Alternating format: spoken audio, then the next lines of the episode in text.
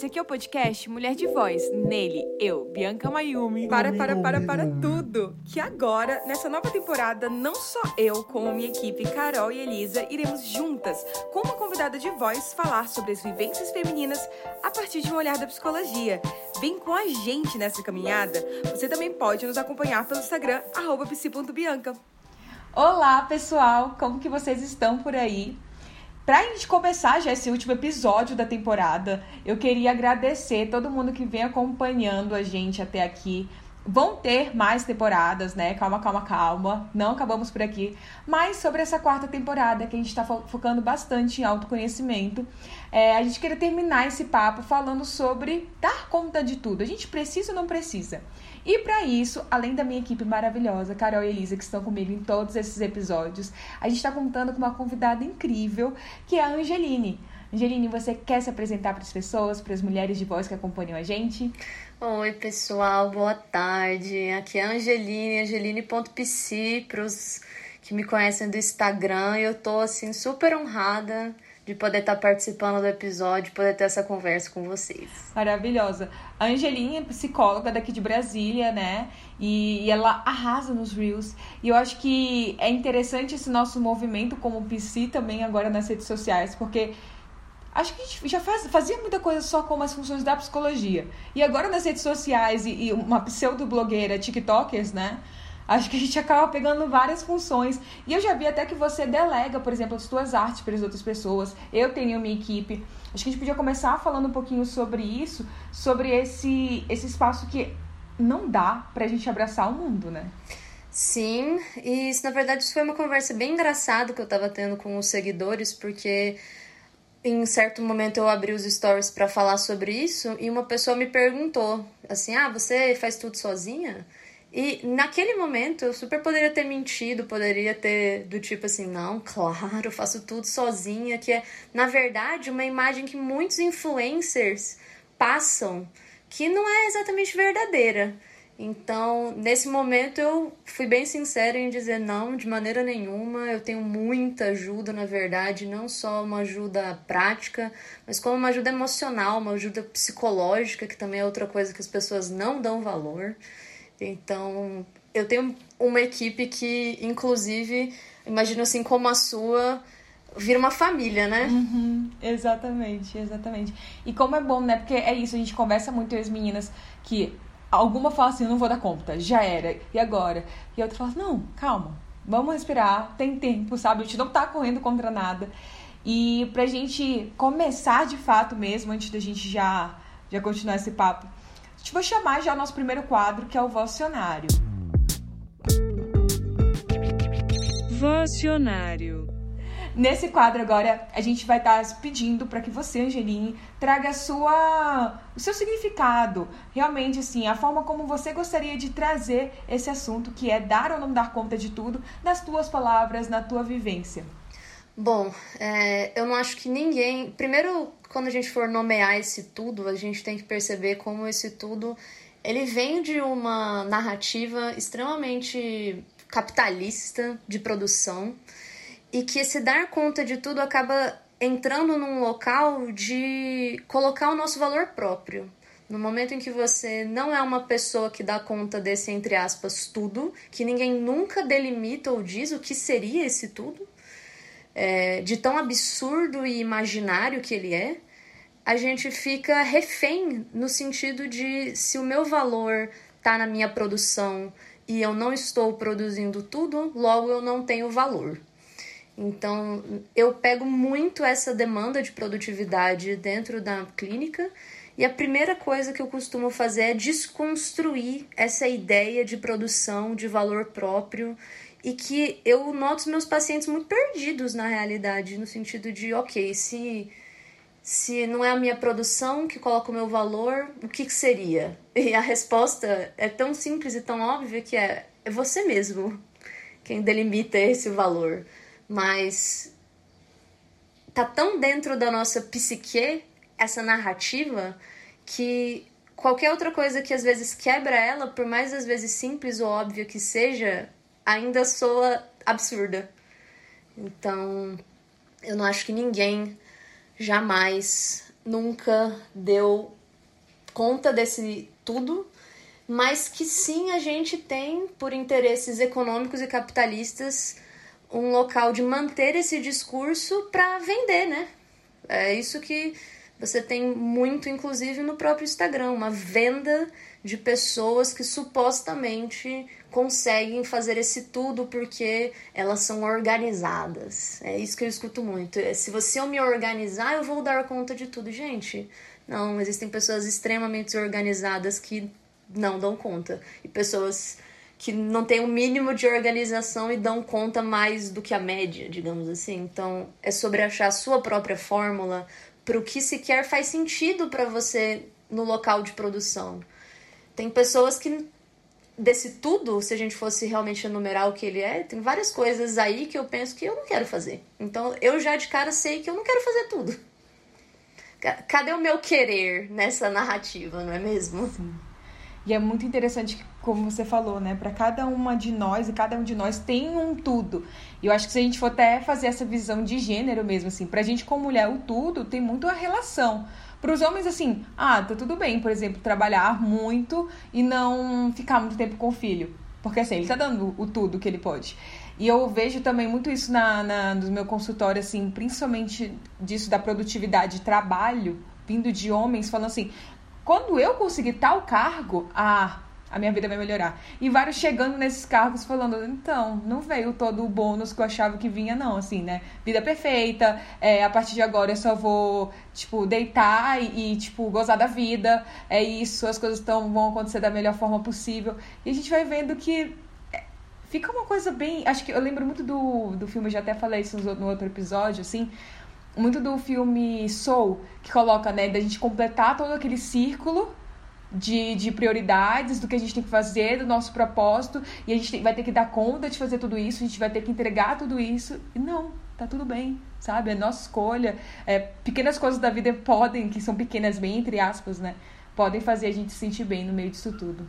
Sim, eu acho que tem muito isso de atrelar o seu propósito à sua produção num passado histórico a gente tinha o local de encontrar o seu propósito num viés um pouco religioso e hoje a gente tem um viés bem capitalista.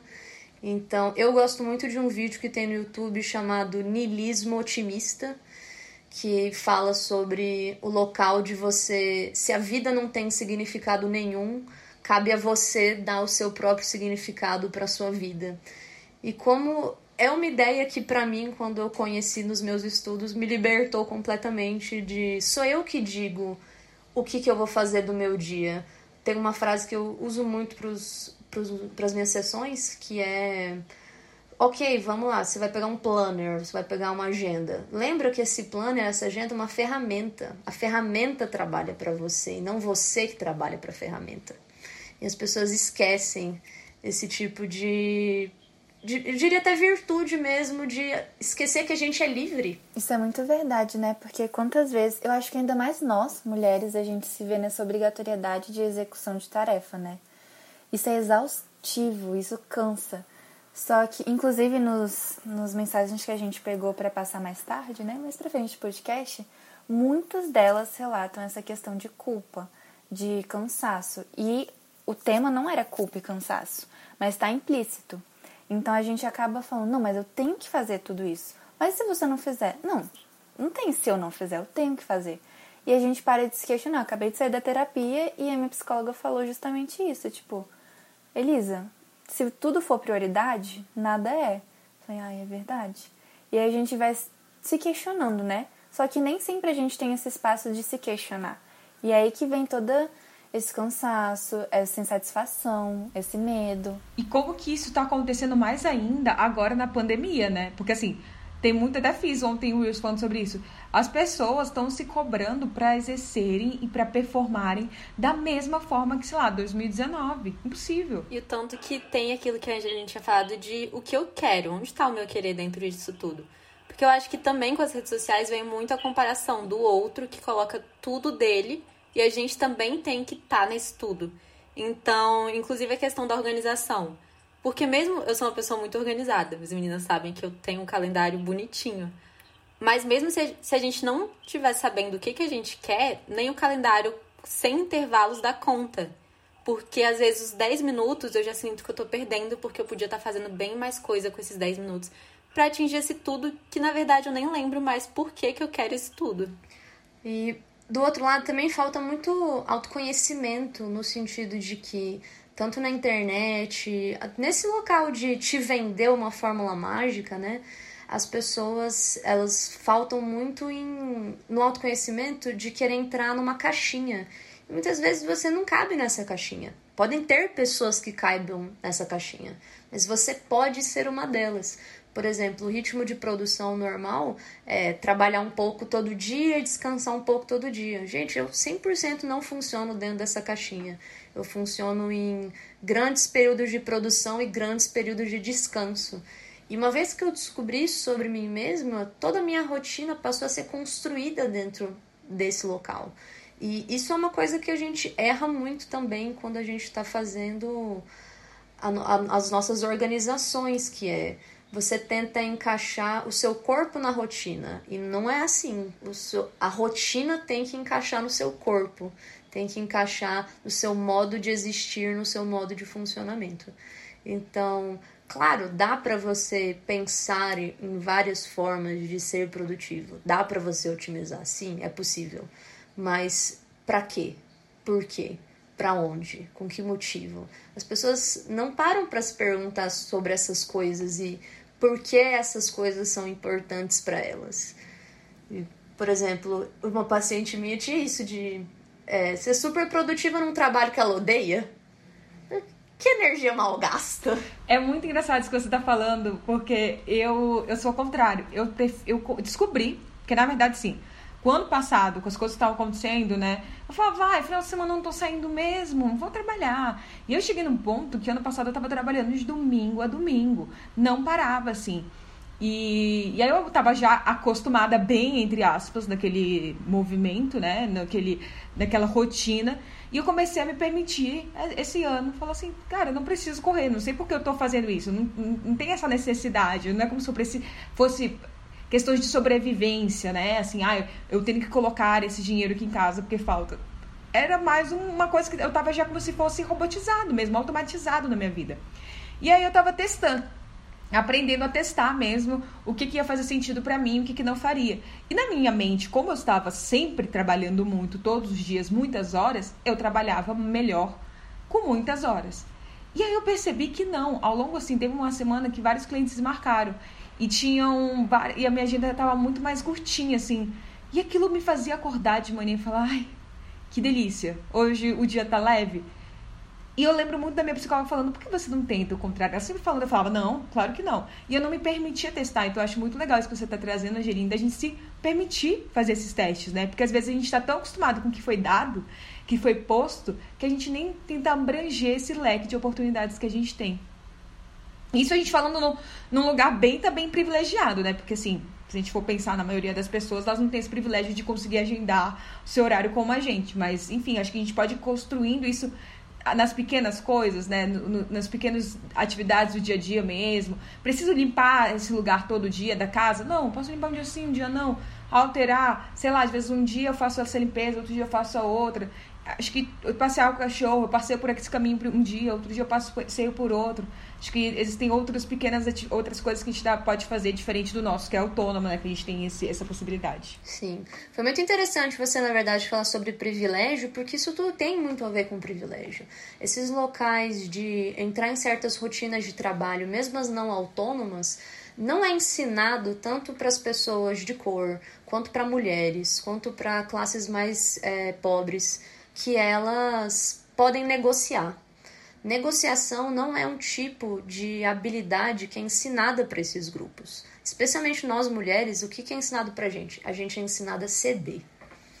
Então, o que eu pego também muitas pacientes minhas que estão tentando talvez produzir mais no trabalho ou produzir mais pessoalmente é sobre aprender a negociar com as partes. O nosso modelo de trabalho ele é absurdo. Esse local de trabalhar oito horas por dia já tem vários estudos que não funcionam, não é saudável, ninguém produz esse tanto. As pessoas podem estar no trabalho, mas produzindo elas não estão. Então, mas não é ensinado isso. Por quê? Porque não é do interesse do capitalismo ensinar para a classe trabalhadora a se impor, a negociar, a colocar limites. Não é, não é do interesse de ninguém ensinar isso para mulheres. Uma mulher que aprende a negociar, nossa, perigoso demais. uhum, exato. Quem, a quem, quem se beneficia, né? E quem perde com esses aprendizados? Exatamente. Então, existem vários, por exemplo, locais de trabalho que se a gente sequer soubesse negociar, poderia ser super benéfico nesse de quebrar esse local de Gente, é, vamos parar para pensar o quão absurdo é esse local robotizado de que todo mundo tem que acordar às 8, almoçar meio-dia, jantar às 7, 8 horas e dormir às 10 as biologias são muito diversas e ao longo da, no, da nossa vida, a nossa biologia também vai mudando. Então, querer manter essa rotina é, é, é uma. É de um absurdo tão grande, se quer quem foi que propôs essa ideia, mas é dos interesses econômicos o que? Manter uma certa robotização do trabalho, né? A gente vê muito isso aqui na nossa equipe mesmo, né? Porque a Carol, ela é diurna. Ela gosta e ela produz mais quando ela acorda cedo. Eu gosto mais da parte da noite. Só que na noite a gente tem que dormir, porque, né, nós estudantes não temos essa flexibilidade sim.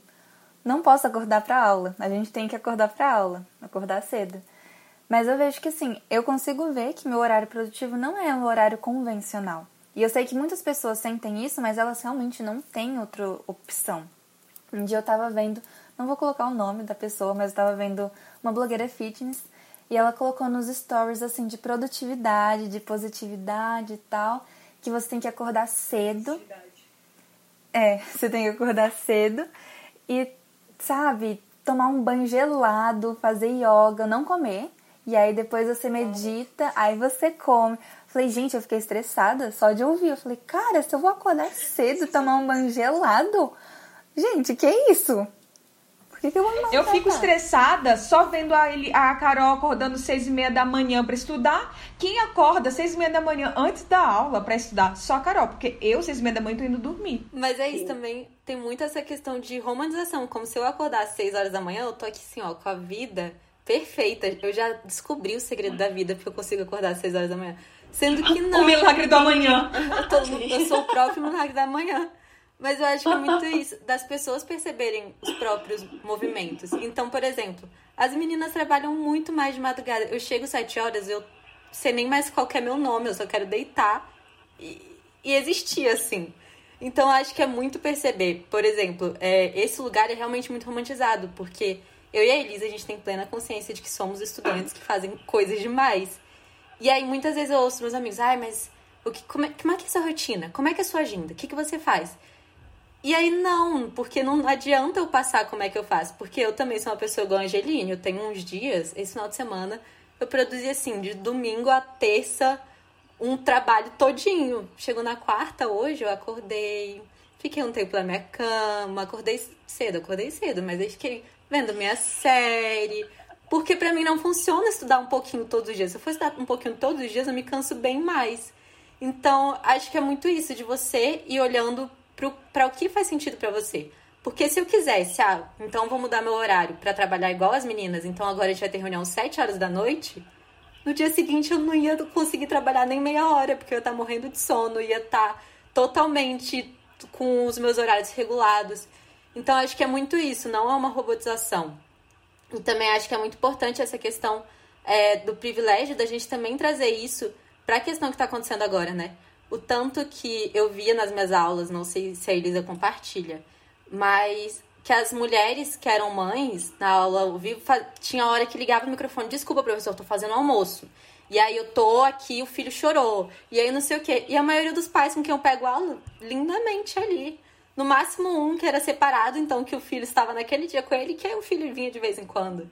Então, o quanto Sim. ainda tem essa pressão de pegar todas as tarefas domésticas. E também é um lugar de privilégio, porque foi se falar muito de segunda e terceira jornada para as mulheres brancas que também chegavam antes, assim. Exato. assim. E o jantar estava preparado. E as outras mulheres que antes já não tinham essa escolha, que chegavam, tinham trabalhado na casa de outra mulher o dia todo, chegavam nas próprias casas e tinham que também fazer todo o serviço doméstico. Perfeito. Isso é muito insano e é essa socialização de, especialmente, são coisas que eu tento desconstruir bastante com as minhas pacientes, que é um é tentar fazer é meio que tentar fazer dois trabalhos no sentido de que você tem que aprender a negociar com o seu parceiro sobre as tarefas, mas existe também um local de desapegar um pouco das tarefas, porque a gente tem um local paranoico com limpeza de casa. Por quê? Porque nós mulheres somos sim muito punidas quando a casa não tá no lugar. Eu lembro de um evento onde eu tô morando num apartamento, quando eu fui devolver o anterior, a, o meu marido era quem, pe é quem pega as tarefas de limpar o banheiro. E quando a gente foi devolver o apartamento, a gente fez aquela faxina e a corretora foi entrar no banheiro e falou assim: Nossa, mas tem um pouco de lodo no chão. Como é que a sua esposa deixa isso acontecer? Nossa, meu Deus! O meu marido fez uma cara assim de. Ele, ele ficou em choque, mas foi no sentido de. Mas não sou nem eu que limpo, mas já é assumido que é papel da mulher deixar a casa um brinco. Isso é de um modelo muito anterior, isso é do modelo que pós-guerra, onde o homem ia trabalhar e a mulher ficava em casa. Então, a ideia de que a gente sabe disso, que ser dona de casa é um trabalho, é um emprego. Então, você deixar a casa perfeita, isso tem que ser o seu trabalho e só o seu único trabalho. Não dá para você ter uma dupla jornada. E a partir do momento em que você vai trabalhar, precisa um pouco desapegar desse tipo de limpeza microscópica de que não pode ter um fiozinho fora do lugar, porque senão vão entrar na minha casa e vão me julgar e o meu valor como mulher vai estar diminuído no momento que eles verem que eu não sou a esposinha perfeita, que, gente, novamente, como a gente deixa o mundo denominar onde que está o nosso valor como mulher. Você tem valor se você produz, você tem valor se a sua casa tá limpa. Exato. E com isso vem a culpa toda, né? Que foi o que a Elisa falou, que eu acho absurdo, assim, depois que eu descobri esse, esse, essa pesquisa que quase 90, 90, quase 100%, porque é 96% das mulheres sentem culpa todo dia, eu, eu, sério, eu não sei mais o que a gente pode fazer, assim, da que não é micro, é muito macro. São as pequenas coisas que vão educando a gente desde lá de trás, que vão fazendo com que a gente se responsabilize, que aquilo, né? A menina amadurece mais cedo. O cara é de 40 anos, ah, é só um menino. Então, assim, dá umas coisas que a gente vai, vai crescendo que é isso, no relacional parece que a gente tem, não tem nem tempo e paciência para esperar o outro também aprender coisas que a gente vem aprendendo há muito tempo, né? Sim, então, sim. é complexo. É, na minha casa era exatamente assim. Era eu lavava a louça e os meus irmãos era assim, ai minha filha, você sabe como é que seus irmãos são, né? Não quero pedir as coisas para ele. Ué, então pede pro meu pai. Não, mas é porque seu pai tá cansado. Gente, então eles nunca vão aprender a lavar uma louça direito.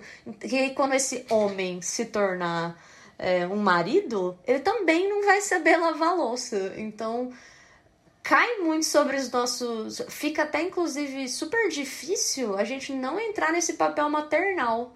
Porque aí a gente tem que ter toda uma paciência, e tem que ter uma paciência realmente, que não é culpa da. não é culpa de ninguém essa racionalização torta que a gente tem. Essa racionalização, essa socialização torta que a gente tem. E que precisa ter sim, tipo, não, olha, é, eu vejo isso, isso, muito tanto com parceiros quanto colegas de trabalho. Um local clássico que é, ah, não, mas vai me dar trabalho ensinar. Então eu prefiro fazer logo. Sim, vai dar trabalho a curto prazo, mas a longo prazo vai ter um ganho enorme. Então, por favor, ensine. e o quanto também fica o espaço da mulher, né, de ensinar e também essa questão do homem de que é como se tudo fosse a culpa da mulher. Então, se a casa não tá brilhando, a culpa é da mulher. Se ela queria isso e o marido não fez, a culpa é dela, que ela não soube se posicionar. E aí todas as coisas do relacionamento são culpa da mulher. E essa questão também do homem que faz as tarefas domésticas, eu acho que é muito que a Bia diz. Porque o Rodrigo Hilbert é uma mulher normal. Ah, é o homão, é o homão. É um adulto funcional, gente. Ele sabe cozinhar e limpar a casa. Que bom, pode morar sozinho. É um pai, é isso. É. Muito bom. Inclusive, já que já tá trazendo nessa questão da culpa, Elisa, quer já passar aqui, vamos entrar no nosso próximo quadro, que é Não diga alô, diga mulher de voz. Não diga alô, diga mulher de voz. Nesse quadro a gente vai estar tá trazendo outras mulheres de voz para realmente compartilhar suas histórias, compartilhar como se sentem enquanto esse tema e a gente vai estar tá aqui conversando junto, porque eu acredito muito que essa partilha faz com que a gente elabore melhor todo esse movimento, né? E acho que a gente também se potencializa nossas vivências, não acredite que a gente está andando sozinha. Nossa, só eu passo por isso, não é possível, né? E a gente, como mulher, já vive tão de uma forma individualizada, porque a gente tem que se ver como rivais, não pode compartilhar fraqueza, tem que sempre ser aquela mulher maravilha. Então, acho que vai ser muito gostoso e vai ser, uma, acho que um, um, um abraço para cada uma de nós e para cada uma de vocês que também estão escutando, é, ouvir outras mulheres trazendo essas vulnerabilidades. Perfeito. Então, a nossa primeira mulher de voz vai ser a Lara e ela vai compartilhar um pouquinho da história dela. Eu acho que quando a gente entra nesse negócio de lidar e conseguir fazer tudo que é proposto ou que a gente se propõe, a gente lida muito com, com culpa, né? Porque eu acho que quando a gente consegue, a gente meio que fez só a nossa obrigação. E quando a gente não consegue, a gente fracassa e, e sente culpa, e sente remorso, e sente uma pressão muito grande. Essa é a sensação que eu tenho quando eu não consigo fazer tudo que eu me proponho. E é muito louco, porque a minha parte racional tá me falando que, tipo, acontece, às vezes você não consegue, às vezes você não teve um bom dia, às vezes as coisas não aconteceram como deveria, e mesmo assim a culpa tá ali mesmo que às vezes o seu lado racional te coloque as coisas como elas são mais claramente. E aquilo que a gente já estava falando, né, sobre a culpa, sobre esse sentimento de culpa que a Bia até trouxe os dados mesmo estatísticos que tá, que permeia a nossa sociedade, que permeia principalmente nós mulheres e de diferentes formas, né, de diferentes maneiras de sentir essa culpa. Não precisa ser uma culpa direta. Então, eu fiz isso, eu me senti culpada, mas o não fazer, a omissão, ou não fazer do jeito que a pessoa quer, porque não é só realizar uma ação ou não, é você realizar do jeito que a pessoa deseja.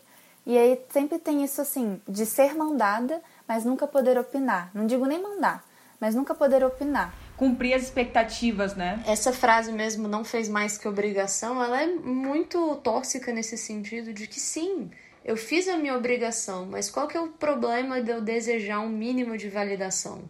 Eu posso ter feito a minha obrigação, mas eu ainda gostaria de ouvir um muito obrigada, a sua ajuda foi muito importante, o que você fez com certeza fez uma grande diferença para mim, obrigada por ter se disposto, obrigada por ter inclusive feito a sua obrigação. Isso é já de cara muito bom.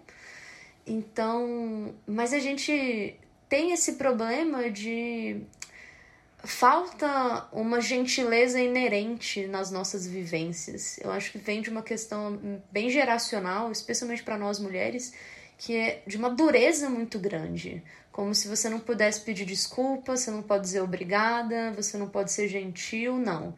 Se aquele clássico que pai e mãe fala para filho, né, não fez mais que obrigação, mas gente, sim, mas por que não parabéns? Porque quando eu tiro uma nota boa, você não pode me dar um simples tapinha nas costas. Então, porque é, é, é afeto demais. Então eu vejo que, na verdade, esse, esse, esse ditado não fez mais que obrigação, ele vem de um local de mascarar falta de afeto. Sim. Então... Sim. E, e, e isso é muito cruel, porque é que nem você está falando, né? Perpassa muitas nossas vivências desde lá da nossa infância. E a gente vai naturalizando isso, vai, vai, vai passando para as nossas próximas relações. E, e isso vai dando uma, uma, sequência de que esse é o normal, né? A gente fala sobre normal, o novo normal e etc. Mas, cara, por que não questionar tudo isso que a gente está vivendo? Parece que a gente não tem espaço para questionamentos, né? Sim. E vem também desse local de sofrimento. A gente aprendeu muito a colocar sofrimento como uma coisa central nas nossas vivências. Então, por exemplo, a culpa mesmo, eu vejo muito dos meus pacientes uma uma organização interna de não, mas Fernanda, se eu não sentir culpa, aí eu vou relaxar de vez, aí eu vou abrir mão de vez. Ou seja, se eu não fizer bullying comigo mesmo através da culpa, aí mesmo que eu não vou produzir nada. Gente, essa narrativa interna tá meio esquisita, né? Primeiro, vamos começar a questionar todas essas entranhas aí acontecendo, porque não parece que tá. Primeiro, que não parece ser uma narrativa justa. Segundo, que se ela for verdade de que a sua vontade é de jogar tudo pro alto, por que não? Num local de. Vamos mudar de plano? Vamos mudar então de trabalho? Vamos mudar então de vida? A gente não pode ser irresponsável, né? Mas até que ponto também permanecer num local onde eu só funciono se eu fizer bullying comigo mesma através de culpa. Isso me parece uma coisa que a longo prazo causa muitos danos psicológicos. Uhum. E até cria uma dualidade, né? Porque é como se a gente ou fizesse só nossa obrigação, ou então a gente não fez nada. Então, ou a gente saiu totalmente do plano, da caixinha, de tudo, e aí nós somos culpabilizadas, punidas, reclamam de nós, das nossas posturas, ou então a gente só fez a nossa obrigação, porque cada uma das nossas conquistas vira uma obrigação. Então, uma nota boa, um passado vestibular, um fazer uma viagem que sempre quis, não é uma coisa de ah, parabéns, é ok, mais um passo da sua vida, vamos pro próximo. Sim, não tem, não tem como ganhar, né? Não tem como ganhar. É uma narrativa que não, não tem um ponto positivo. Ou é você não fez nada ou você não fez mais que obrigação. Gente, aonde que eu vou ter vontade de existir em cima dessas narrativas? Validação é uma coisa importante, tanto validação interna quanto validação externa. No mundo ideal, a gente quer as duas coisas. É aquilo que eu até falei no primeiro episódio, né? E a gente tá nesse último falando a mesma coisa. É aquela, aquele Candy Crush, que a gente tem sempre uma fase para passar. E aí a gente passa, a gente não tem nem tempo de comemorar, já vai para outra, já vai para outra e nunca vai ter um fim, porque sempre tem como atualizar essa, uma outra fase, sempre tem, parece que tem como buscar uma próxima fase a conquistar. É isso. A próxima ouvinte e mulher de voz é a Camila, e junto dela também tem o um relato da Raquel. Então, eu na verdade sempre achei que eu tinha que dar conta de tudo, de fazer tudo o que me era proposto, de estar em tudo que eu era chamada, de fazer tudo. Realmente achei que eu precisava dar conta de tudo. E isso, para mim, por muito tempo foi muito difícil, porque eu não dava conta de tudo. Então, às vezes eu tinha que estar em três lugares ao mesmo tempo, e isso não é possível, eu não conseguia. E eu ficava frustrada por causa da minha incapacidade de fazer tudo ao mesmo tempo, de fazer é, tudo que eu precisava, enfim. Mas a partir do momento que eu entendi que a gente pode sim dizer não, a gente pode sim não dar conta de tudo, a gente não precisa, sabe, fazer tudo que colocam pra gente. A gente tem essa liberdade de, cara, agora eu não posso, agora eu não consigo, agora não vai dar. E, sabe, isso é muito libertador, porque acaba que a gente entende que é impossível mesmo dar conta de tudo e a gente pode ficar bem com isso, sabe? Não precisa ficar frustrada ou se culpando por algo que tá fora do nosso controle, às vezes não vai dar mesmo. Então, é realmente libertador, é isso que eu tenho para dizer para vocês. Eu acho que essa questão de dar conta de tudo é algo que me atinge muito cirurgicamente. É, eu, eu sou uma pessoa que me comprometo com muitas coisas e depois eu fico sobrecarregada. Então, eu estou sempre participando de projeto na, na faculdade, estou sempre pegando várias matérias, eu sempre me comprometo a entregar todas as coisas no prazo ou antes do prazo. Então, eu estou sempre muito estressada por causa disso, eu sempre me boto numa competição comigo mesma eu me boto essa pressão, eu deixo de fazer coisas que eu gosto de fazer para eu conseguir cumprir os prazos e por causa disso eu acabo ficando estressada e procrastinando muita coisa.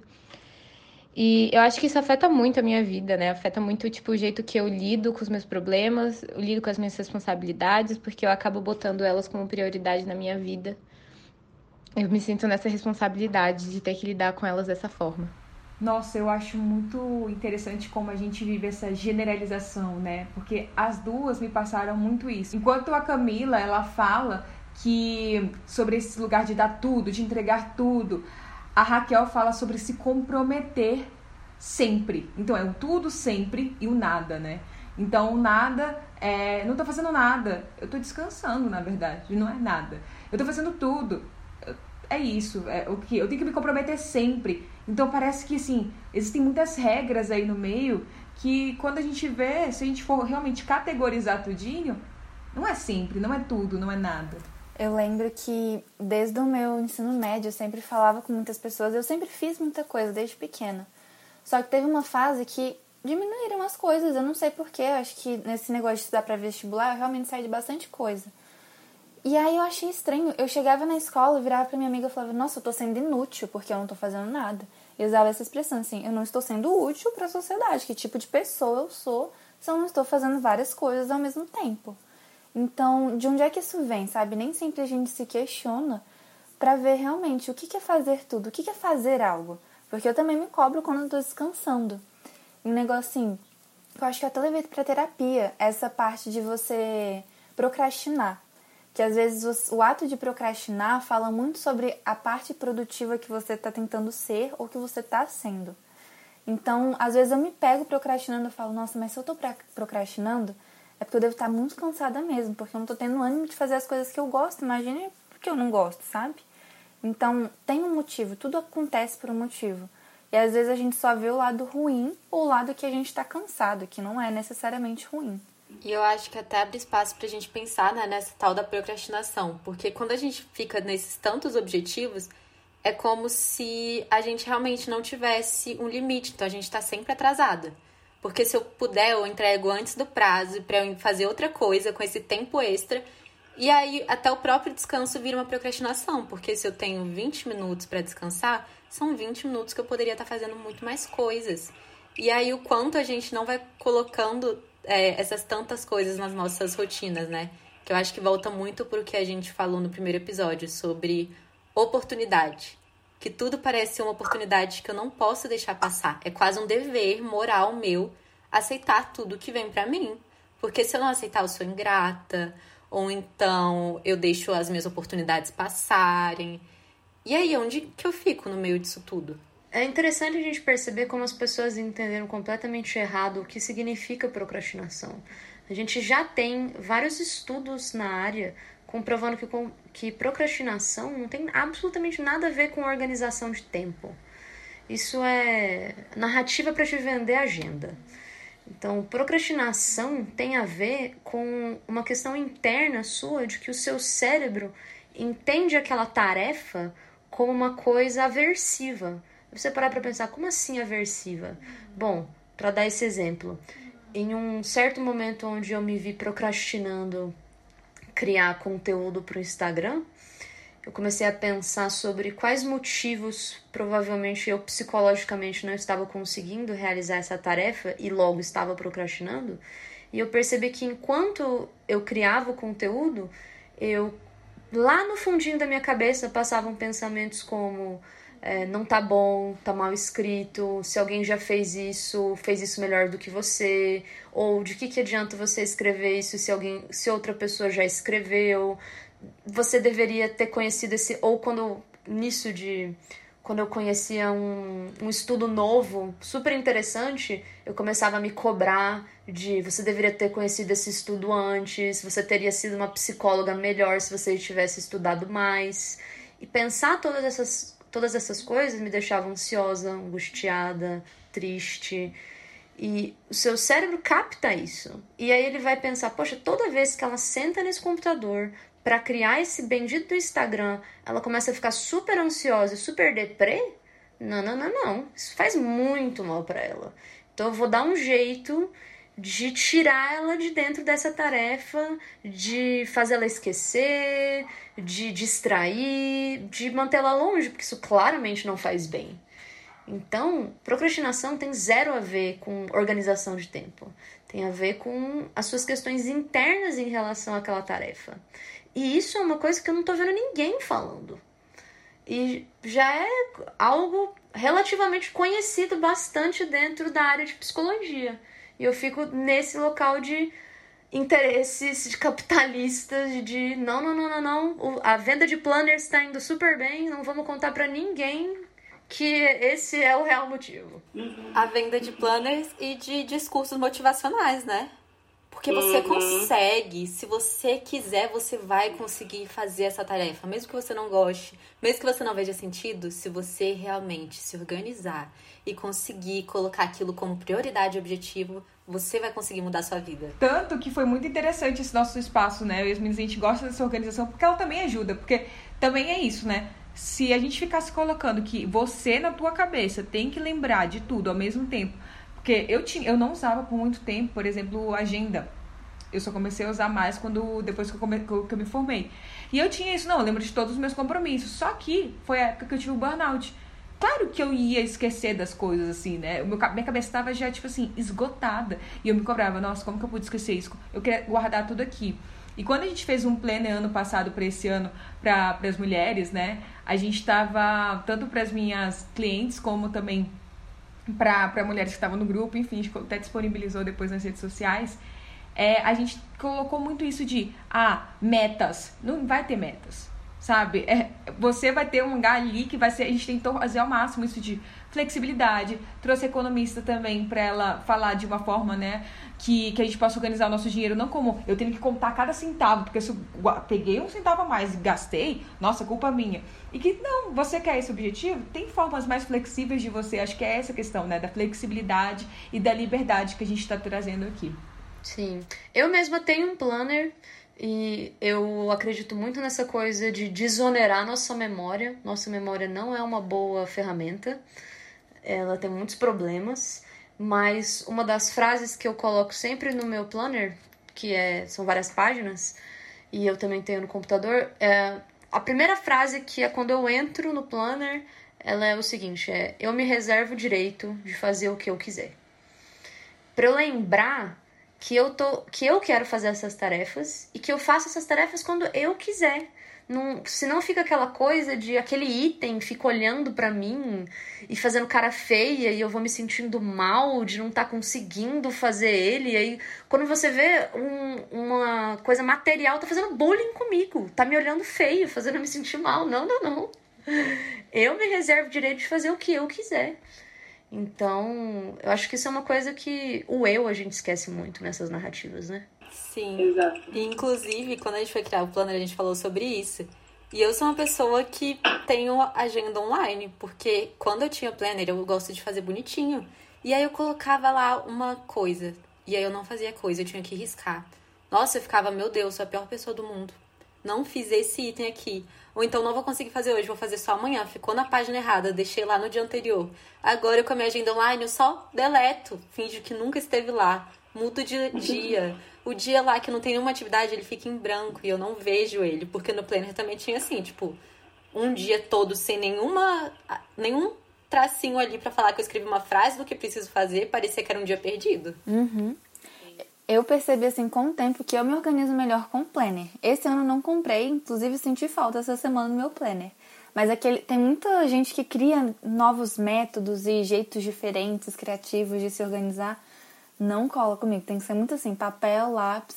Um, dia uma amiga virou para mim e falou: Não, mas você vai fazer desse jeito e vai mudar a sua vida. Que é fazer de um jeito tipo, feito, fiz e fazendo. Você tem que ir anotando. Falei, eu não vou fazer isso. Enquanto eu estiver fazendo, eu não vou parar o que eu tô fazendo para escrever fazendo. Não vai funcionar comigo. Ela, não, tenta. Falei, não vai, eu me conheço, sabe? Então essa obrigatoriedade também de se encaixar em todos os tipos de organização, gente, isso não dá. Impossível. E a nossa próxima ouvinte é a Sofia. Vamos ver o que ela tem para compartilhar com a gente. Eu vejo que a frase dar conta de tudo está muito presente na vida das mulheres. A gente acorda pensando nisso, dorme pensando. E é algo que sobrecarrega as nossas vidas. Eu vejo que eu tenho apenas 20 anos e eu já sinto que eu tenho que dar conta de tudo. Isso porque o meu dar conta de tudo é menor do que de mulheres que já têm filhos, que já são casadas, que às vezes sobra para elas ainda essa parte de educar as crianças e estar tá cuidando do ambiente doméstico, que é muito triste ainda diversas vezes ainda sobra para as mulheres isso. Então, para elas, eu vejo que é até pior o dar conta de tudo, porque tem o trabalho e essa parte doméstica. O meu dar conta de tudo com os meus 20 anos de idade, eu sinto que eu tenho que ser perfeita em tudo. Eu sinto que eu tenho que acordar, eu tenho que estudar, eu tenho que tirar só nota boa, porque eu vejo que eu preciso me esforçar muito para conseguir ser inserida no mercado de trabalho. Se eu quiser ser uma boa profissional, eu tenho que ser perfeita. Quando eu vou pro meu estágio, eu sinto que eu não posso errar nada, que eu tenho que ser perfeita, mesmo que eu esteja só aprendendo ainda. Então eu acho que esse dar conta de tudo ainda está muito envolvido com o sentimento de perfeição que a gente tem, que é esperado da gente. Nós temos uma expectativa de perfeição, que a gente tem que estar tá bonita o tempo todo, a gente tem que ser inteligente, a gente tem que fazer tudo perfeito e não pode errar. Então, acho que esse dar conta de tudo traz um sentimento de sobrecarga para as mulheres diariamente. Porque muitas vezes a gente sobra até mais coisa pra gente. Os homens não acordam pensando: "Ai, ah, meu Deus, eu preciso estar lindo, perfeito, maravilhoso". Mas as mulheres, por pressão social, muitas vezes acabam assim. Então, eu vejo que é uma frase que está diariamente nas nossas vidas e a gente precisa mudar esse sentimento de é, de que a gente precisa dar conta de tudo. A gente não precisa. Tudo bem se hoje eu não for na academia. Tudo bem se hoje eu for pro trabalho sem maquiagem. Tá tudo bem. E eu tenho. Eu sinto que eu ainda tenho que aprender muito com isso mas a sociedade ainda precisa mudar muito, porque de certa forma é uma pressão da sociedade. Então acho que essa é a minha visão sobre esse tema. Gente, eu amei que tem várias frases icônicas nesse áudio. Tipo assim, a gente tem que mudar. Basicamente, ela falou assim: muda Brasil. Aí ela falou também sobre a questão, né, dos homens se preocuparem. Eu só me lembrei dos dates, que é isso, né? Que vem todo. Sempre tem aquelas mulheres que contam os relatos dos caras com uma, tipo, se arrumam todas. Aí vem um cara com a roupa, tipo, de blusa, uma camisa de time de futebol. Vai de qualquer jeito, mal passa um perfume, sabe? E tá tudo bem. Ou aquelas mulheres que tem, tipo assim, que a gente já falou várias vezes sobre isso, né? Projeto verão maravilhosos. Tem que penar o ano todo para performar aquele corpo que é irreal, que nem ela falou, né? Essa perfeição. Vamos combinar, é irreal, não é, é inalcançável. E aí tem aqueles caras que são tipo assim, com a barriga de chope, ninguém olha, ninguém julga, ninguém aponta. Agora, a gente, uma estria, uma celulite que absurda. Essa mulher é muito desleixada, não é mesmo? Sim. E ainda esse. Acho que a Valesca, né? Menciona isso no livro dela, de. Uh, esse homem, inclusive, com a barriga de chope, completamente fora do padrão de beleza, se sente muito ainda assim no direito de dar nota às mulheres, se sente ainda muito no direito de julgar, de dizer alguma coisa. Eu falei assim, meu irmão, que, que, né, né? Primeiro, ninguém faria isso em primeiro lugar, mas se, eu, se tivesse um local de lógica, como que você, completamente fora dos padrões, ainda se sente no direito de qualificar mulheres? E ainda assim, ah não, porque tem uma celulitezinha ali que não devia estar. Tá. Gente, pelo amor de Deus, né? é, o, eu já falei, é muda Brasil, né? Muda muita coisa nesse Brasil, por favor. E eu ia até falar também do livro da Valesca, que teve outro exemplo também que ela trouxe nesse áudio que lembrou muito, que ela traz até uma tirinha, que é um casal indo dormir. Aí a mulher pensando, sei lá, meu filho tem alergia, o que, que ele vai fazer amanhã? Preciso cozinhar, preciso limpar a casa. E o cara indo dormir. Tipo, sou foda, sou incrível. E é, e é exatamente isso, a gente vai dormir e acorda já pensando nas mil coisas, e eles lá, tipo, o que, que será que eu tenho que fazer hoje? Já tá tudo bem. Nossa, é muito isso. Isso é, é intrínseco, né? Tá presente, a gente não sabe de onde veio, de onde surgiram, onde habitam. Mas tá lá. E aí a gente normaliza e continua.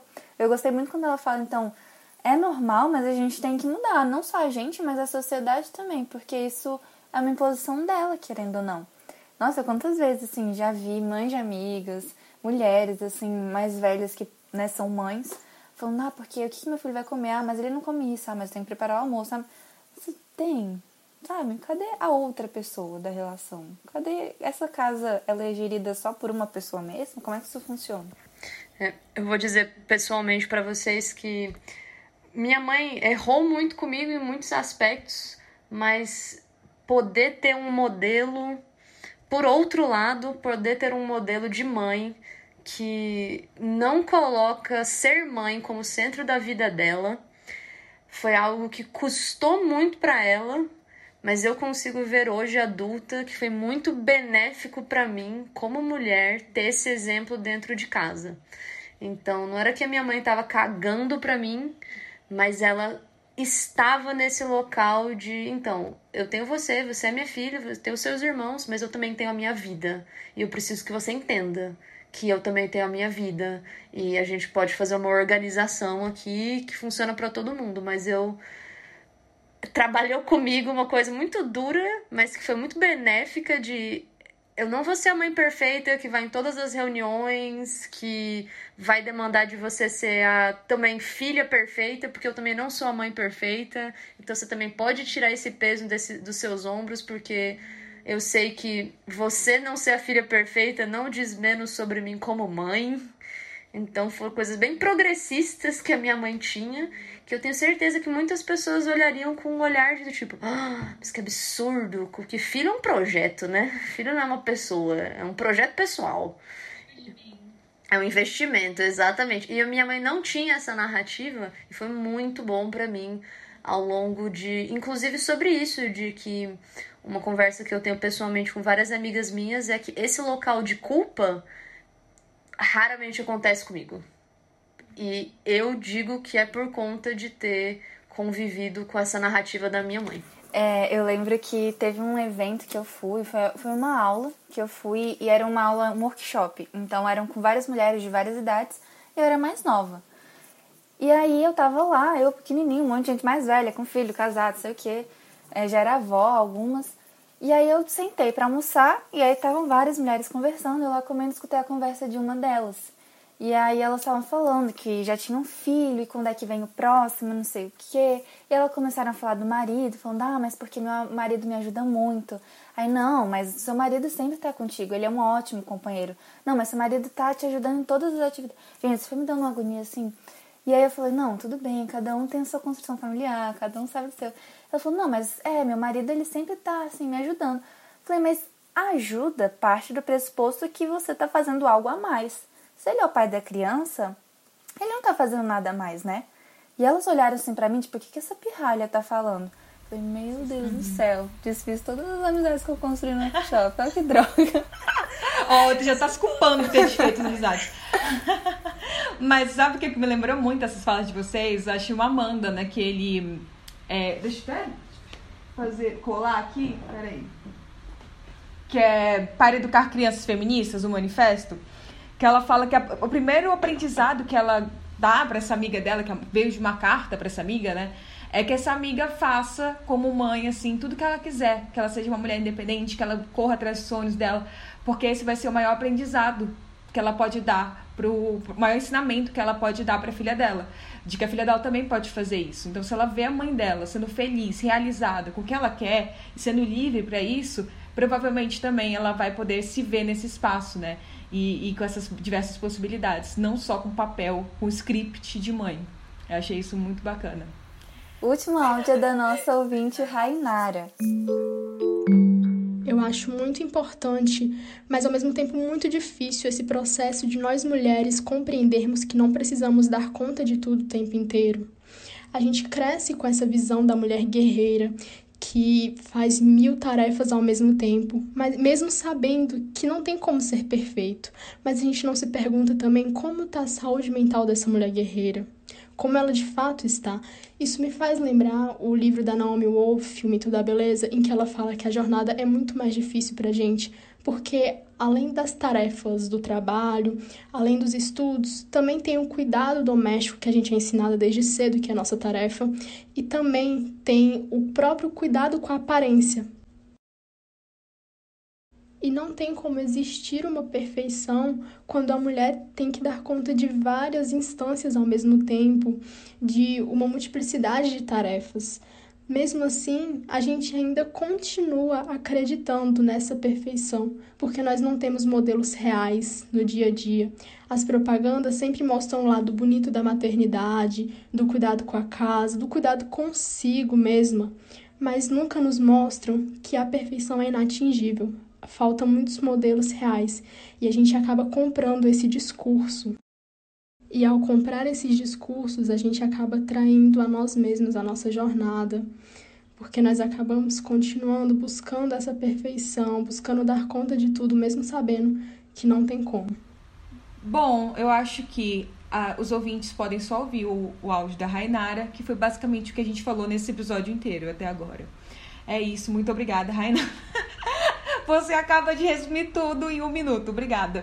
A gente mostra como que a gente foi falando, falando, falando, mas é basicamente isso, né? É, inclusive, esse áudio da Rainara me lembrou muito, que já, a gente já estava falando do livro da Valesca, né? Que ela falou, as mulheres além do trabalho, porque ela traz muito isso, né? O dispositivo dos homens, totalmente trabalho e virilidade. E a gente com o materno e também o amoroso lá naquela prateleira. E o tanto que a gente é responsável agora pelo trabalho, pelos estudos, por sermos escolhidas e por maternarmos em todas as nossas relações. Então, essa semana, para mim, tava muito. É, esse conseguir tudo realmente é estar bonita, é estar de bem com todo mundo, porque se algum, alguma relação sua também não tá bem, é a culpa da mulher, porque ela não conseguiu dar conta disso. E essa semana tá tendo muita questão de Carla e Arthur, BBB 21. E aí, o quanto até se a Carla estivesse sendo é, deixando o Arthur pra lá, não quisesse estar com o Arthur, ela ia ser a mulher ruim, porque o garoto tá gostando dela e ela não tá nem aí para ele. Então, nossa, ela não merecia ele. A Carla tava sendo péssima, irresponsável, irresponsável. afetiva. É, péssima. Mas aí, como ele que tá assim, e a Carla que tá lá apaixonada por ele, cega, nossa, mas essa Carla, trouxa, vontade de dar um tapa na cara dela para ver se ela acorda. E é isso. Ai, ontem, você viu? Até o Thiago falou assim: Ai, tô cansado já de ver tanta vergonha. Tipo, se vocês estão com vergonha ali agora, imagina depois. Tipo, uma coisa assim. Eu fiquei, gente, tipo, ela virou uma chacota pro Brasil, basicamente isso. E fazem isso diretamente, diariamente com a gente, né? É, e aí se fosse o Arthur, não, mas olha que lindo. Ele gosta dela de verdade. Se fosse ele se ajoelhando, nossa. Nossa, ia ser assim, meu Deus, ó, como não fazem mais homens românticos como o Arthur? oh, meu Deus. É por isso que a gente não consegue achar homens bons no Brasil, porque quando tem uma menina despreza. Ah, Aham. ah, Ai, nossa isso. senhora. Eu Totalmente. odeio. Não, inclusive, já indo pra esse lugar que a gente tá falando de ranço, a gente pode chegar no nosso próximo, no nosso próximo quadro, que é o Bunny Book. Burning Book. Então, nesse quadro, a gente vai aqui, mais uma vez, riscar, colocar, sabe, grifar com raiva, aquelas coisas que a gente não aguenta mais. E se tem uma coisa que eu não aguento mais desse papo de temos que dar conta de tudo, a gente até meio que foi falando disso de planner, são aquelas pessoas que, tipo assim, aquela positividade tóxica, é só você se organizar. Nossa, mas se você fizer isso, existe essa fórmula aqui pro sucesso. É, acorde... Então, tipo, esse livro, O Milagre do Amanhã, sabe, umas coisas assim que. Ou aquele do milionário também, tem um que é do milionário que assim. Mente milionária. Eu li aquilo ali, eu fiquei. Gente, vocês estão contextualizando isso pro Brasil e pro resto do mundo? Porque eu acho que não dá. Só tua mente nascer pronta pra ser milionário que você vai ser milionário. Sabe? É, são várias coisas assim que parece que aqueles, aquelas coisas bem coaching. Se você quer, é só falta de vontade, muda teu mindset. E eu acho que as pessoas acabam esquecendo que existem várias configurações sociais que fazem com que as pessoas não tenham as mesmas oportunidades. Não tenham, e, e é isso sim, é esse lugar de privilégio mesmo, que por isso que a gente busca tanto equidade, né? Então, meu Bunny Book vai para isso, para esse lugar de como se fosse muito fácil, muito dado. Porque quem escreve esses livros são homens brancos, héteros, cis, ali na classe média alta para cima, no máximo do seu privilégio, falando assim, gente. É só vocês acordarem cedo. É só vocês mudarem o mindset e a mente de vocês que vocês viram milionários. Não. Eu não aguento mais. A palavra mindset é péssima. Eu vou aproveitar e falar o meu também, que o meu tem a ver com o da Bia. Então, gente, a Bia roubou um pouquinho do meu Burn Book, porque o meu também era positividade tóxica, mas é em outro viés. É nesse viés de que tudo é responsabilidade sua. Então, se suas relações estão ruins hoje, é porque você precisa mudar a sua mente e ver o lado positivo, porque elas vão melhorar. Você precisa emanar mais amor. Se o seu trabalho não está dando certo, pense em tudo de positivo, no dinheiro que ele te dá para comprar comida, e aí ele vai melhorar. Então, essa positividade que parece que a gente nunca pode estar achando nada ruim na nossa vida, que a gente está no meio de uma pandemia, mas está trazendo vários saberes para nós nesse Aprendizados. momento. Aprendizados em 2020. E não, gente, sabe? Tudo isso mostra como a gente não consegue ter tudo, porque parece que pra gente ter tudo é só realmente ver o lado positivo das coisas, que vai melhorar. E já tem vários estudos comprovadíssimos que falam que isso não muda nada. É que nem aquelas pessoas que estão, tipo assim, como assim você está com depressão? É só sair da cama. Já tem vários estudos que provam que isso não faz sentido, que isso não tem efeito nenhum. Pelo contrário, prejudica toda a nossa motivação, nosso movimento de, de desenvolvimento, né? Mas. Você está ansiosa tentando conseguir alcançar tudo? Tire férias. Pegue um planner e agende seus horários, a ansiedade vai embora. Nossa senhora. É, a, a felicidade em formato de pacote de férias é muito real, não é mesmo? O meu momento burn book, uma frase que eu 100% odeio, e ela é uma frase assim muito dentro do nosso da nossa psique é querer é poder. Gente, querer não é poder. Querer pode ser o começo. Você quer uma coisa, você pode ir atrás, mas falar querer é poder, é, não, basta você querer. E aí vira aquela narrativa de do tipo assim, ah, não, se você não conseguiu, você não queria o suficiente. Exato. que tu puder com esse calço, pelo amor de E aí vira essa coisa de se você não conseguiu algo, se você não fez esse poder acontecer, você não foi atrás, você não deu o seu melhor, você não quis o suficiente, você não queria de verdade, ou seja, de alguma forma novamente falhar é completamente culpa do indivíduo. Não tem nada a ver com cor, com, com gênero, com questão social, com contexto, com biologia, não. Foi tudo a sua falta de querer, pois querer é poder. Ai, não, gente. Você poderia ter passado na universidade dos seus sonhos. Eu passei por mérito meu, sabe? Eu sempre estudei no lugar com ar-condicionado, tive cursinho. Mas você podia ter acordado duas horas da manhã para antes do trabalho estudar e ter passado também. É, porque se você quisesse realmente, você teria estudado 18 horas por dia. Me lembra muito a frase: enquanto eles, enquanto eles dormem, né? Enquanto eles né? dormem. Trabalha enquanto, enquanto eles dormem. Você dorme, eles trabalham. Tipo. Ai, que... nossa. É, exatamente. Tá pago, né? O tá pago. Eu, eu, eu falo, faço muito um exercício com as minhas clientes de dividir em listinhas, assim. Preciso, quero, e a partir disso, posso? Posso fazer isso? Porque, assim, tem, tem algumas coisas que, assim, eu preciso. Eu preciso tal coisa. Mas mesmo assim que a gente vê as coisas que a gente precisa, a gente não pode ainda no momento. E o que, que a gente pode fazer para tentar na, nas possibilidades aí. Então eu acho que isso é importante, porque às vezes a gente confunde tudo e coloca tudo na mesma caixinha. E aí eu quero, eu, é a mesma coisa que eu preciso. E aí a gente vai dando valor para coisas que não têm o mesmo valor. E vai se preocupando, preocupando, preocupando. E quando a gente vê, a gente tá, tá num looping ali que pra sair é muito difícil. E agora, eu me vejo sem burn book, porque todos os meus burn books foram roubados. Nunca mais fico por último nesse negócio. Porque eu ia falar justamente dessa questão de. dessas frases feitas bem coach. E, gente, assim, eu tenho um passado meio coach. Então, aqueles livros assim, O Segredo, sabe? Eu era a pessoa que defendia, eu falava, mas é só pensar positivo, é científico. é a Tinkerbell, gente, tadinha. Tem um é, pozinho mágico que muda. Era isso. Então, assim, falo isso, mas já vivi isso. Então, sempre dá para você se renovar, sabe? Já vivi também, Elisa. Ai, é, Todo mundo já teve um pequeno momento, pelo menos. É, uma, é igual restart, a calça colorida, né? Eu acho que todo mundo tem o seu É uma fase. É uma fase. A fase que todas as meninas deviam passar logo. A fase motivacional. A fase. Não, a, ou aquela fase que, tipo assim, vai vir o cavalo branco, o príncipe do cavalo branco que vai salvar a gente. Nossa, gente, se a vida fosse fácil assim, né? Se isso, se, se isso resolvesse todos os meus problemas, Poxa, tô esperando o cavalo pra eu mesma montar. Eu corro atrás desse cavalo aqui rapidinho. Esse príncipe vai acabar virando a demanda ao invés de me ajudar, dependendo. Eu sempre falo que é, o, é aquela história de João e Maria. Vem aquela casa maravilhosa, aí quando entra uma bruxa. É o fim, gente. É cilada. Ciladíssimo. E aí eu colocaria no meu burn book justamente essas frases assim: é, trabalha enquanto eles dormem. Ah, isso tem muita coisa, é vestibular, né? Sua vaga é minha. Então, eu tô. Então, Aqui assim, em Brasília, eu é não sei onde surreal. cada. Eu sei que a Elisa. A Elisa não, não sei onde. Eu sei onde as meninas estudaram, mas eu não sei onde você estudou, Angeline. Mas eu tenho um colégio que eu não vou aqui, porque vai que um dia esse podcast fica gigantesco mais do que já é. e descobrem.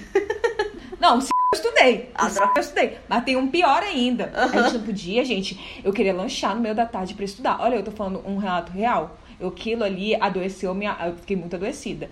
Eu chegava às sete da manhã e ficava até sete da noite ali estudando naquele negócio. E eu era a pessoa mais burra daquela turma ali. Eu me considerava a burra naquele lugar da escola. Por quê? Tem um tipo de jeito que você tem que dar ali e mostrar que você é inteligente. Eu era péssima naquele tipo de inteligência da escola.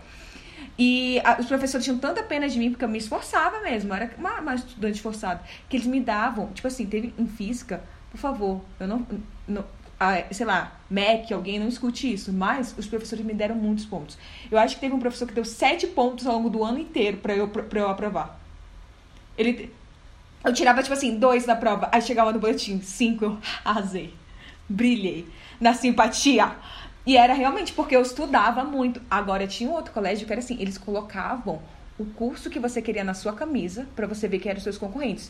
E no me fizeram ter que escolher no terceiro ano de qualquer jeito, minha primeira, segunda e terceira opção, porque toda a escola já tinha escolhido todas as turmas, as 10 turmas lá da- do, do lugar já tinham escolhido, menos eu.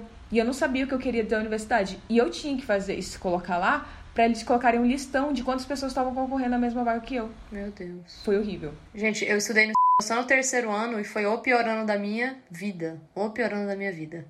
E bem isso de terceiro ano de a você só existe pra passar no vestibular. E nossa, foi, foi terrível. Mas anos que já foram embora e sem romantização nenhuma. E o quanto Nossa, fica, horrível. né? Esse final do ensino médio, assim, o meu socialmente foi legal, mas eu lembro direitinho. Me formei. E aí, por algum motivo, eu e uma amiga, a gente foi lá na escola pegar, sei lá, histórico, alguma coisa. E aí passou o coordenador e eu era uma boa aluna. Então, na época que eu estudava lá, ele fazia reuniãozinha, né? Porque chances de passar no vestibular. E aí, nós cheguei lá e ele perguntou: E aí, meninas, o que vocês estão fazendo? Aí ela falou que ela tá fazendo, tava fazendo um tipo de engenharia. Ele, nossa, que legal. E você? E eu estava fazendo economia na época. Aí eu falei: Economia. Ele, ah, tá. E virou e continuou conversando com a minha amiga, porque era bastante. Imagina se ele souber que eu faço psicologia hoje. Vai falar, "Ah, morta de fome essa menina aí. Com as minhas amigas é assim. Tem uma que faz ADM, e aí era engraçado, porque a gente chegava nos lugares, falava, ai, que legal, o que você tá fazendo? Falava, ah, ADM. E não só com ela, mas outras pessoas também. Eu falava, ah, e você? Ah, psicologia. Toma cuidado, viu? Esse povo da psicologia, sei não. Você tem que ser muito forte nas suas convicções. É, Vai vender, vai vender sorte na praia, Elisa. Que isso, terrível. Ah, e agora vamos para o nosso próximo momento, que é fofoca de banheiro. Fofoca de banheiro. Então, nesse momento, a gente, diferente do que as pessoas acreditam, que a gente fofoca naquele banheiro ali, a gente vai compartilhar dicas de livros, séries, enfim, pessoas que vocês possam seguir, tudo que vocês quiserem aqui de indicação para uma curadoria mesmo, para as outras mulheres poderem é, procurar, enfim, e que elas possam gostar sobre esse tema. Quem quer começar? Minha indicação é fofoca de banheiro. É uma coisa que me ajudou muito durante um tempo. E sempre quando eu faço me ajuda, que é você fazer uma meditação guiada. Tem um aplicativo que se chama Headspace. E tem outro, acho que até virou uma minissérie no Netflix, que a série, no final, tem uma meditação. E é muito legal porque ele te explica os benefícios, então você não tá só lá de olho fechado, ele te explica o que aquilo faz e no final ele mostra uma parte prática. É muito bom, assim, fazer no momento que der, não precisa ser, ai, antes de dormir. Mas é muito legal para você entrar em contato, assim, com você mesmo. Que às vezes na correria do dia a dia, a gente tá aqui, ó, sentada, e a gente se, percebe que a gente tá tensionada nas costas. Aí quando a gente solta, a gente, nossa, mas por que, que eu tava assim? E sabe o que eu acho que também é legal falar nesse momento assim da meditação é que eu sei que para cada pessoa funciona alguma. Tanto que quando eu indico essas né, técnicas para ansiedade para os meus clientes, eu sempre falo, gente, existem várias formas. Tem umas que a gente racionaliza um pouquinho mais, tem outras que a gente vai para esse lugar mais emocional. Então, até de fazer carinho né, na gente, isso faz com que, sei lá, ocitocina, lá, lá, lá, serotonina, blá, blá, blá, apareçam aí e façam com que a gente se sinta melhor.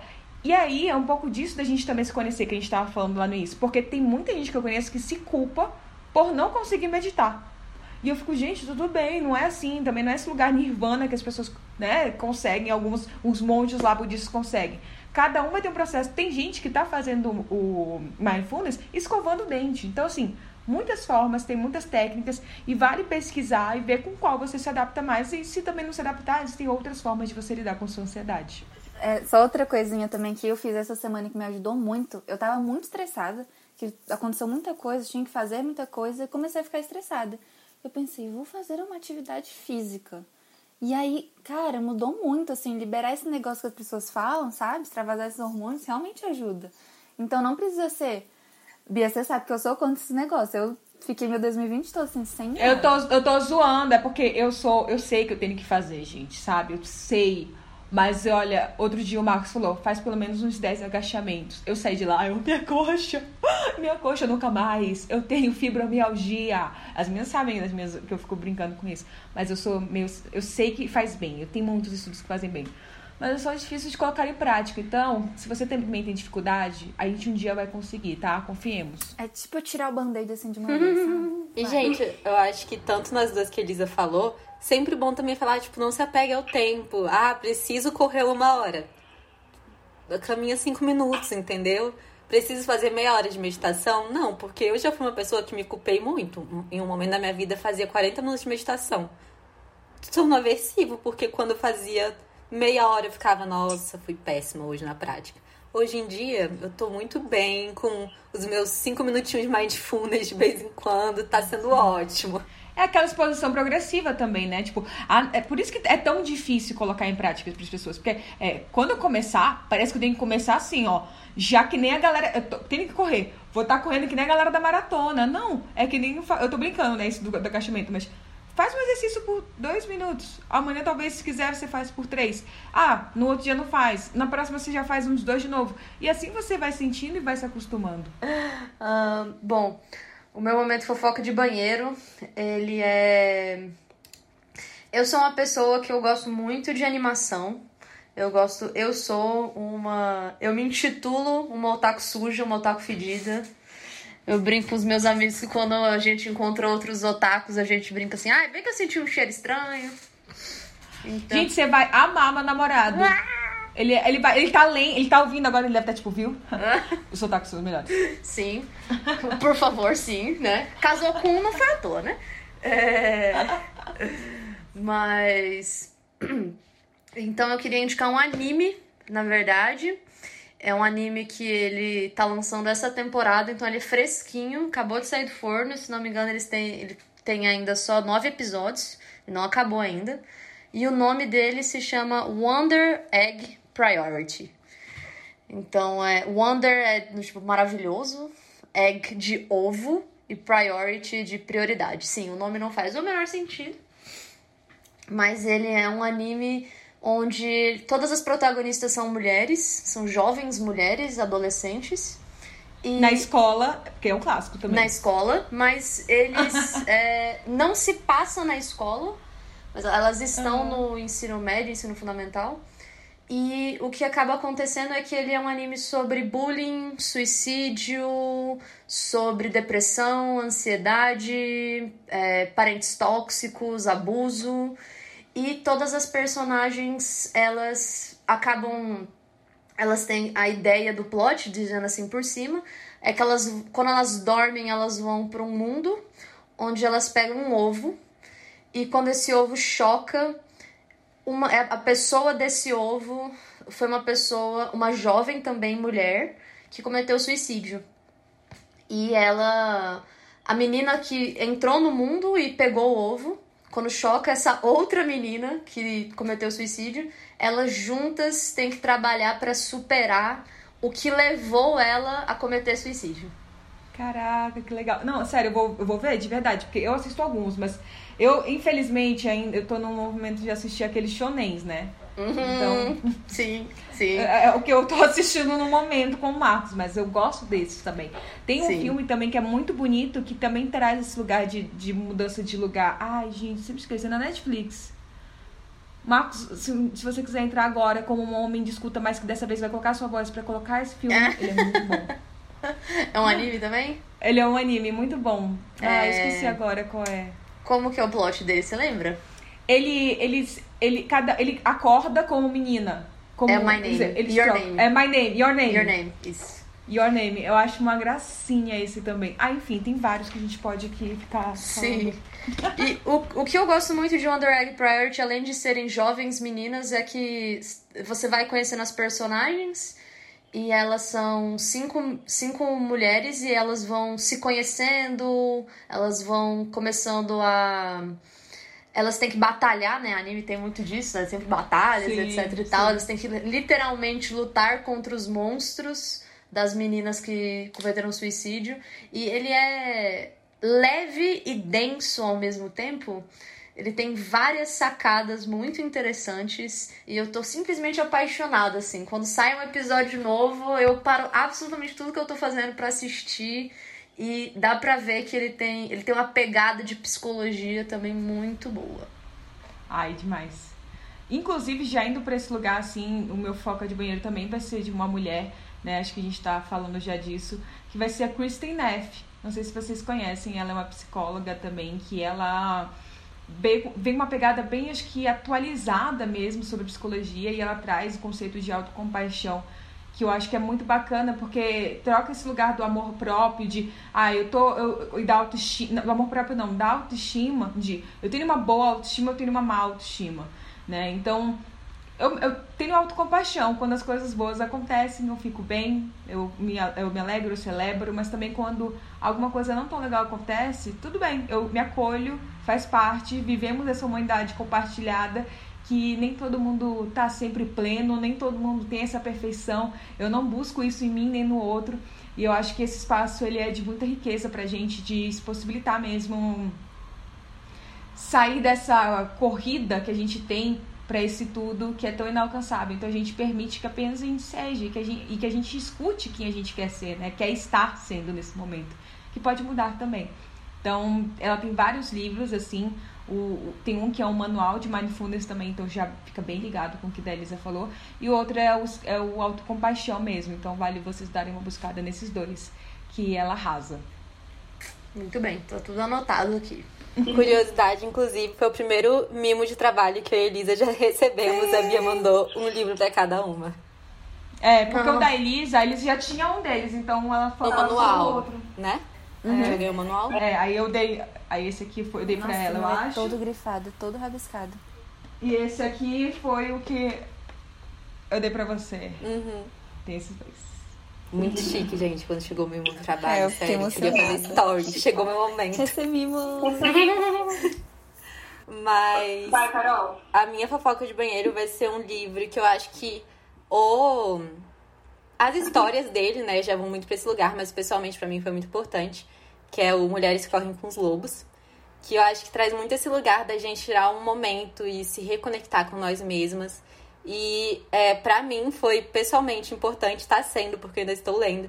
Porque ele tem muito esse processo de se reconectar, mas ele é grande. E aí eu comecei a me cobrar muito de preciso terminar esse livro, preciso ler esse livro. E aí, na psicoterapia, conversando com uma psicóloga, a gente falou: pra quê? Por que, que não pode ser uma experiência de eu querer ler quando eu tiver fim e de eu realmente prestar atenção nessa leitura? Então, é um. Acho que é o primeiro livro, assim, na vida que eu tô lendo sem pensar em quando eu vou acabar, mas lendo com o meu momento. Então tá sendo uma experiência muito gostosa mesmo. Inclusive, então eu vou adicionar, já que né, você está falando da Clarissa Píncola, vou falar mais um livro dela, que é A Ciranda das Mulheres Sábias. Porque se tem uma coisa que eu gosto muito do que ela fala sobre essa questão dos arquétipos, né? E olha que eu não sou muito pra esse lado, mas ah, às vezes eu tenho minhas quedas pela psicanálise. É, é, a questão do, dessa mulher sábia que ela coloca, né? O arquétipo da mulher mais velha, uma mulher sábia que já passou por muitas situações e que não tem mais pressa de se provar, não tem mais pressa de ter que performar. elas têm muita. Ela já, já tem essa, esses aprendizados, ela escuta a intuição dela. Então eu acho isso muito gostoso, assim, de acompanhar. Tanto no Mulheres quanto, que Correm com os Lobos, quanto especificamente mais desse livro, da Ciranda das Mulheres Sábias, que ela fala muito sobre isso. Ela coloca muito a, a visão daquela avó que a gente vê em vários desenhos, né? Então tem, tipo, Pocahontas que tem, tem a Mulan, enfim, tem várias mulheres que, que têm essas avós que são muito significativas na história, que trazem muito ensinamentos e sabedorias, e que a gente também tem essa mulher sábia dentro de nós, cada um tendo passado, independente da sua idade, né, pelas suas histórias. Eu acho que isso é muito bacana, da gente se reconectar com a gente, porque essa mulher sábia, na verdade, ela é muito esse, esse, essas nossas vontades reais, que às vezes a gente acaba deixando de lado para corresponder com que os outros pensam. É, eu acho que ficou aqui uma fofoca de banheiro durante todo o episódio, que foi o livro da Valesca Zanello, né? Né, é. sim. O clássico. O clássico. A Bíblia. A Bíblia pode ser indicado em todo episódio, mas como nesse a gente falou demais. Bia quer falar um pouquinho mais dele? Ai, gente, não sei nem. Ah, inclusive, vem coisa por. Vem aí, meninas! Vem aí coisas com esse livro. E, Valesca, um, espero que você um dia ouça isso aqui, mas Valesca vai, vai vir um dia, né? Ela já se comprometeu. Aquela, já se comprometeu com a gente. Ela já... Mas a gente. É, ela tá aqui no meu armário, inclusive, amordaçada. Ela... ela... Daqui a pouco eu solto ela. Ela é tipo a Cia do meu cativeiro, tadinha. Eu sou a Beyoncé. E a... E a... Mas ela é maravilhosa, assim, é uma fada acessível. Então, assim, eu acho muito bom, assim, vocês é, acompanharem até nas redes sociais Valesca Zanello. Ela posta muita coisa e agora ela tá com um projeto de tirinhas muito legal. Ah, eu tô amando. Tô amando em que ela fala, então, assim, é bem esse. Porque é muito isso. Acho que esses conhecimentos que a gente vai falando da psicologia, estudos de gênero e lá, lá, lá, eles percorrem exatamente o que a gente vive no dia a dia.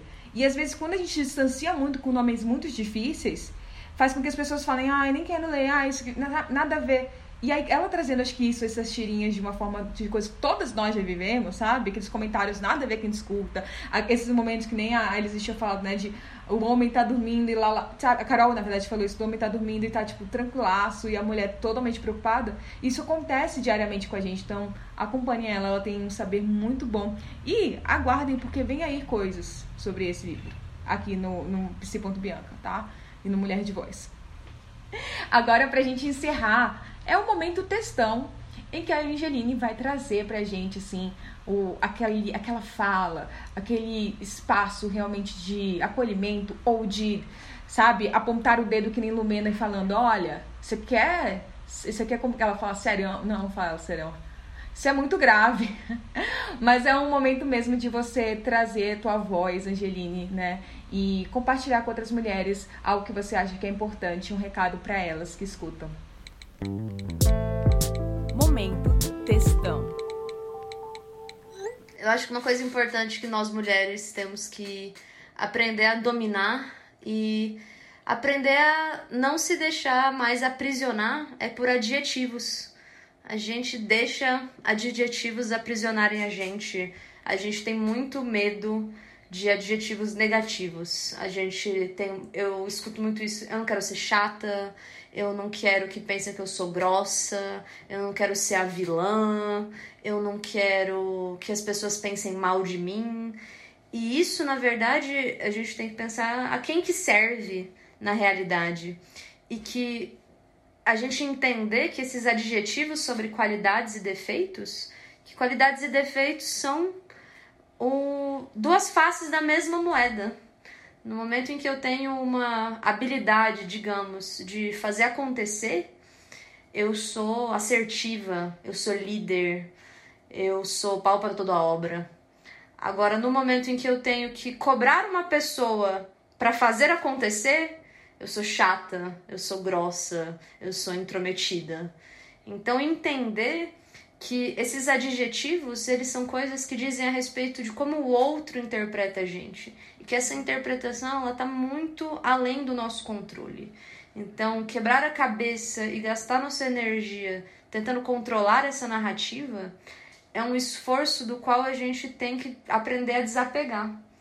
E que se o outro pensa algo adjetivamente negativo de mim, que isso é uma coisa dele se vocês que me seguem no Instagram sabem que eu tenho eu tenho aqui 32 tatuagens e eu nem comecei.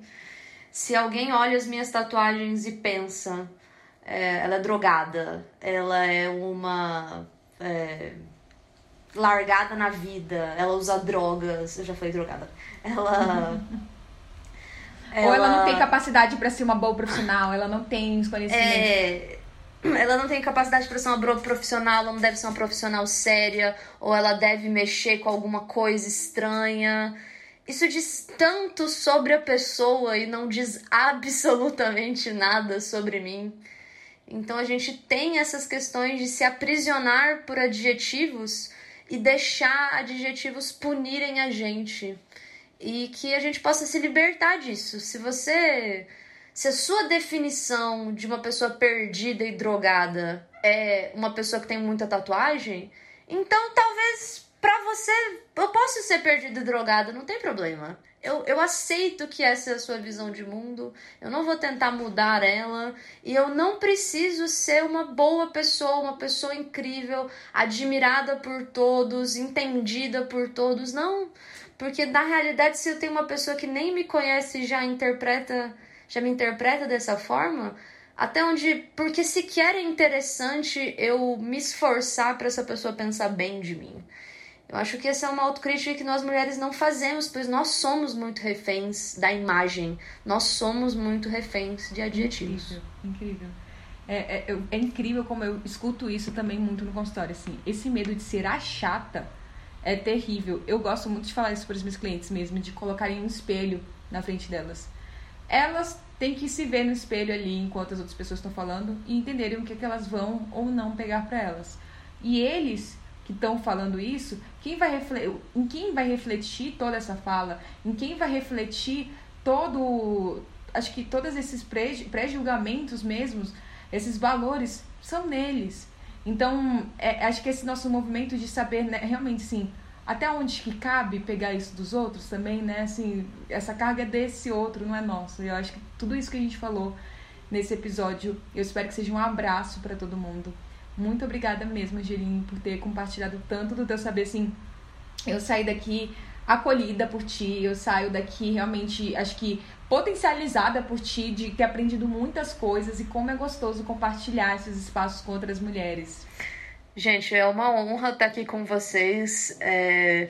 Vocês falaram de fazer fangirl no começo, mas quando eu recebi sua mensagem me convidando, eu fiquei, ai meu Deus, meu Deus, não acredito! Então, gosto muito do trabalho de vocês e é, pode sempre contar comigo. Vamos, a gente continua aqui nessa jornada. Eh, se precisar de apoio, de ajuda, nós mulheres, nós também temos, além de tudo, que nos acolher como como coletivo, isso, né? Isso, perfeito. Acho que é, essa, é, essa é a nossa maior revolução. Quando a gente se une, nossa, é esse o grande medo. Por isso que eles não querem que se une. Por isso que eles fazem tanto essa rivalidade pra gente. Porque quando a gente realmente se unir, a Pom Pom Pom, Rihanna vai ser a presidente desse, desse mundo, desse universo. Já dizia Beyoncé, já dizia Beyoncé, não é mesmo? Quem domina o mundo? As mulheres. Exatamente. E vocês, meninas, querem falar mais alguma coisa? Bom, agradecer, né, pela Angelina ter vindo conversar com a gente. Acho que foi a forma, assim, incrível de terminar essa primeira temporada. Acho que foi um episódio que a gente conseguiu trazer tudo que a gente já tinha trazido um pouco nos outros. E eu saio realmente muito mobilizada, que a gente falou aqui de teoria, de cultura pop, assim, de todas as áreas possíveis. Então, muito, muito obrigada mesmo, Angeline. E acho que essas suas duas últimas falas, dizendo sobre nós, sobre os adjetivos, sobre a união feminina, foi resumiu tudo. Acho que não precisa mais de outras temporadas do podcast, a gente coloca é só essa isso. frase. É sobre isso. Acabou, gente. Ouçam essa frase várias vezes, todas as semanas, e considerem um ah, podcast. Ah, não, ainda temos que chamar a Vanessa Zanello. Ah, é verdade. Mas eu também quero agradecer muito. Ai, eu tô muito feliz, tô me sentindo aqui, que eu gravei um podcast com a Angeline. Mas agradecer de verdade, eu gostei muito de todos os pontos que todas nós falamos aqui. Eu uma das coisas que eu mais gosto no estágio, inclusive, ó, uma coisa que eu mais gosto no estágio é essa parte do podcast, que é onde a gente tem uma troca. Eu adoro conversar com as pessoas e entender, sabe, um pouquinho da vivência de cada mulher. Foi incrível escutar um pouquinho do que você trouxe pra gente, Angeline. Eu me senti numa terapia nesse último momento, você ficou falando, falei, meu Deus do céu. Então, assim... Olha, Elisa, você não, não normalize a terapia, tá? Não, não. jamais, jamais. A terapia de bar. A terapia de bar não é aqui. não, jamais. Mas agradecer de verdade por ter topado estar aqui com a gente. Foi um pouquinho do seu tempo que com certeza mobilizou a nossa vida e com certeza vai mobilizar a vida de outras mulheres que estarão escutando o podcast. Então acho que a gente finalizou essa temporada muito bem finalizada. Ainda não podemos falar é isto porque senhora Valesca, né, Dona Valesca ainda vai estar aqui com a gente. Sim. Assim esperamos. E nos, nas próximas temporadas já me coloco aqui, adorei participar do podcast, adorei estar aqui como convidadas, vocês são uns doces, é bom trabalhar com ter esse tipo de trabalho de acolhimento, de se sentir bem fazendo algo, então precisando só chamar, viu, gente? Olha que a gente chama Ai, mesmo. muito É obrigada. real, a gente chama. É, a gente chama. Muito obrigada mesmo, muito obrigada mesmo. E, gente, é isso. Como a Elisa já jogou aqui, né, que é a parte que ela mais gosta do estágio, então, com certeza as meninas vão continuar comigo nessas próximas temporadas. A gente espera que a gente consiga, né, trazer mais mulheres incríveis, inspiradoras aqui pra gente. Muito obrigada de novo, Angeline, e todas as mulheres que participaram, não só nossas convidadas, como as mulheres de voz que enviaram os áudios. Acho que essa temporada vem com um, um pé direito aí pra gente inaugurar esse espaço cada vez mais compartilhado e tão necessário. É isso, a gente se vê por aí e qualquer coisa, sigam a gente no arroba psi.bianca. Com as meninas, elas estão principalmente comigo no Psis de Voz e Angeline no angeline.psi. A gente vai deixar todas as redes sociais aqui na legenda, ali na descrição. E contamos com vocês. Qualquer coisa, os nossos DMs estão aí. A gente vai, qualquer coisa, conversando, tá bom? Um beijo. Essas trocas foram feitas com muito carinho e respeito por mulheres de voz. Se você gostou desse podcast, siga para acompanhar as novas temporadas que virão por aí.